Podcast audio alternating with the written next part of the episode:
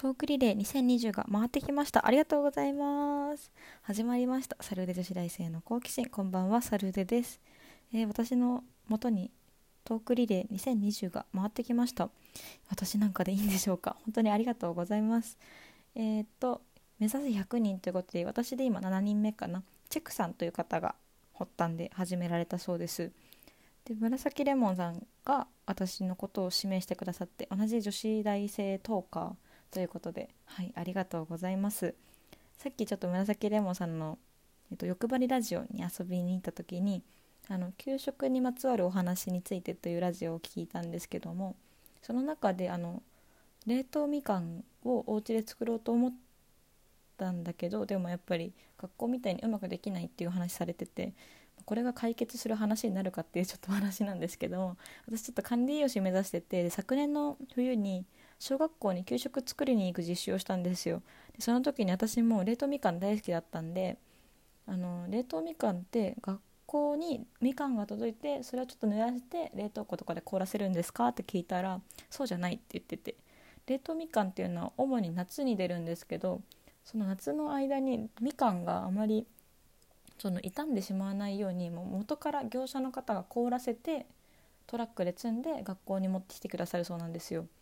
冷凍してることによってもうみかんが傷まずにそのまま学校に運び入れてくれるから安全に生徒たち児童たちが食べれることができるって言ってました。うんでもそう作り方ね聞けばよかったな先生に。なんと実習先の先生がねあの私の小学校の時にお世話になっていた管理用紙の先生だったんです。その先生が作った給食を私も小学校の時に食べたという奇跡が起きました。うん嬉しかったな。うん、私も給食大好きでした。はい。で紫そんな、えーと、お話をされていた紫レモンさんからいただいたトークテーマが、えーと、好きなまる料理ですね。はい。では今日は私の好きなまる料理についてお話ししていこうと思います。でこのトークテーマをいただいた時に好きなまる料理どうしようと思っていろいろ考えた結果私の大好きなまる料理はズバリ激辛料理です。はい。激辛料理は私が和太鼓部やってた時にその和太鼓部の部内でやっぱり男女の三角関係とか女子のそういう揉め事とかねいろいろあった時に、まあ、ストレスがたまるわけですよ見てるこっちは。でその時のストレス発散法となったのが激辛料理を食べること。それでなんだろう体に刺激を送ってそこでストレス発散ができました。うん、これは、私だけなのかな。でも結構周りの子とかもストレス溜まってる人は激辛食べるみたいなことを言ってました。なんで私だけじゃないはず。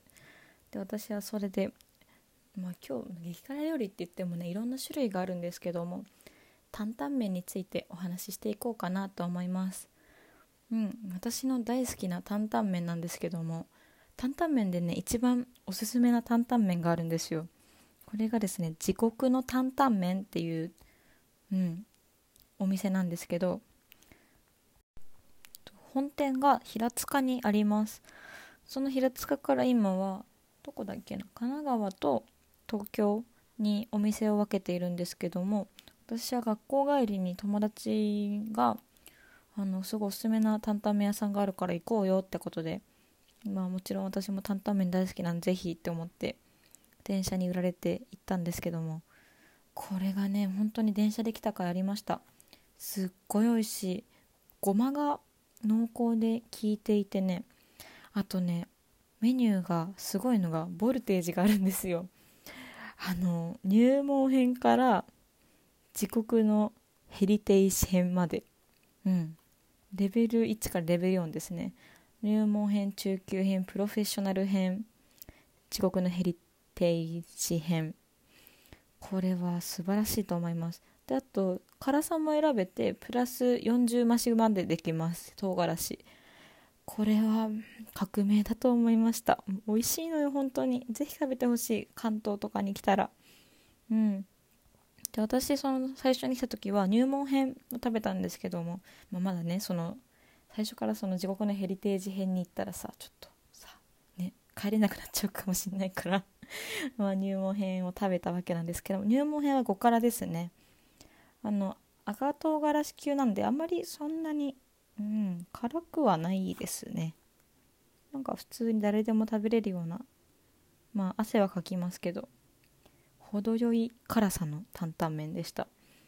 で、まあ、その地獄の担々麺にはまった私は一人で電車で通うようになってしまいまして。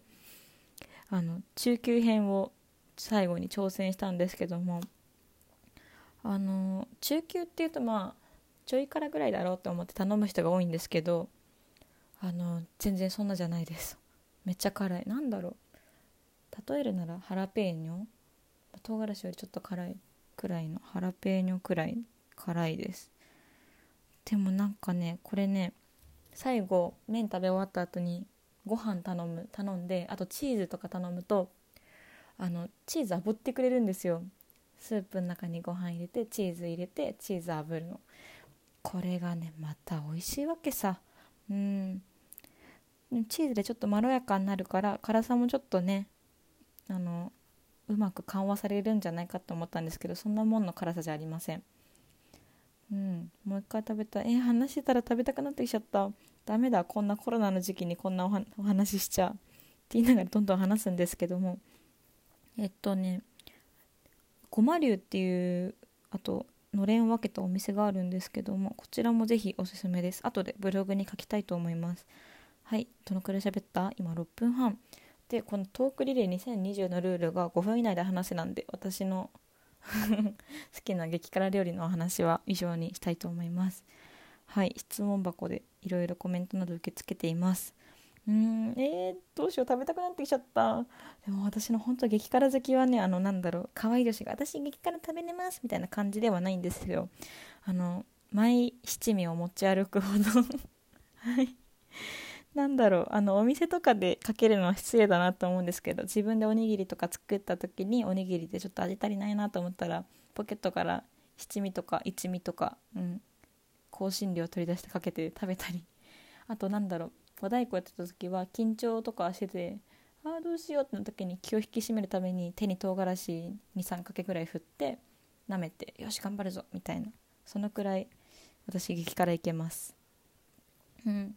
でもあのね唐辛子はあと妹が修学旅行に沖縄に行った時に島唐辛子で食べたいなと思ってお土産は島唐辛子お願いしました。なんか普通だったらさウミンチュ T シャツとか買ってきてよみたいに言うんですけど私ははい島唐辛子を頼みました。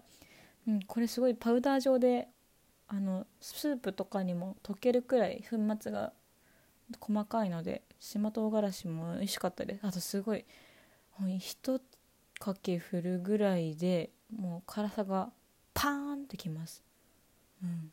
なんだろうあの針針が頭の中で暴れる感じの辛さ。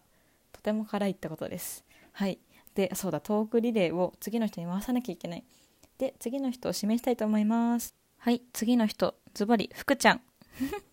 福ちゃんは私があの初回のラジオの放送であのサルサルーデ女子大生の好奇心を始める前になんか参考になる人いないかなと思って女子大生で探した時に、えっと、女子大生が人生を変えたいの大福さんを見つけてこの人を参考にしましたって第1回目のラジオでちょっとお話しさせていただいてでそこからツイッターでつながることができてで見事に福ちゃんとサルデちゃんという呼び合えるようになりました。ああ嬉しいな本当にもう。で福ちゃんのラジオを聞いてる限りあのめちゃめちゃ熱盛をやってる。なんかねすごい面白かったトークがあの集まり始めてで最初の島の住民が2人とも「ブスでした!」って言っててで3日後には愛着が湧いたっていう話が本当面白くてゲラゲラ家で笑いました。あれ何回聞いても本当面白いです。ぜひあの URL 貼るので見てください。で福ちゃんに、えーと、話してもらいたいトークテーマはこちらです。じゃじゃん。ネット上で話す時何を意識してる？はい。これはですね、えっと、LINE とか Twitter とかでリプとか友達から LINE 来たらその返事するとかそういう時に何だろう画面上で打つ文字ってあまり気持ちが伝わりづらいんですよ。すごいそれ悩んでて。で福ちゃんとかすごいラジオとか聞いてると本当に優しい声だしうん、リップとかもらった時もなんだろう人柄が溢れてるっていうかそういうの見ててなんかいいなこういう人になりたいななんて思うんですけどだからねこういうのをわざわざさリップでさどうしたらそんな風になんか言えないんで せっかくなんで聞いてみたいなと思ってネット上で話す時どういうことを意識していると聞いてみたいです。うん。私は意識してることなんだろう。絵文字つけるとかさ びっくりマーク多めにするとか。うん。なんか声だと伝わりづらいじゃん文字だけだと。だからそういうところを福ちゃんに教えてもらいたいななんて思います。ではえっ、ー、と女子大生が人生を変えたいの。福ちゃんネット上でえっ、ー、ともう一回言います。あ忘れちゃった。ネット上で人と話す時何を意識してる？をトークテーマにラジオお願いします。はい、えー、わざわざこんな久しぶりのでらあもう言えないよ。久しぶりのラジオを聞いていただきありがとうございました。また次も更新いたしますのでコメントなど質問箱に入れていただけると嬉しいです。ハートニコちゃんマークネギもポチポチポチポチ押していただけると見てくれてるんだという実感が湧きラジオこラジオに対してもちろん熱が入ります。はい。そういうわけで、えー、サルデ女子大生の好奇心。本日はここまで。See you next time サルデ女子大生でした。バイバーイ。